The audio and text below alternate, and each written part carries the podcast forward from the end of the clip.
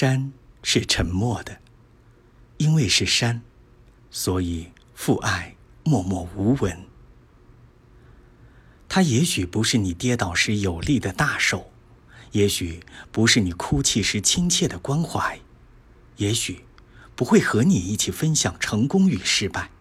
但它一定会化为笔盒里削好的铅笔，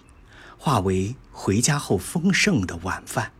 化为你不经意间一句鼓励的话语，它不一定引人注目，但一定时时刻刻与你相伴相依。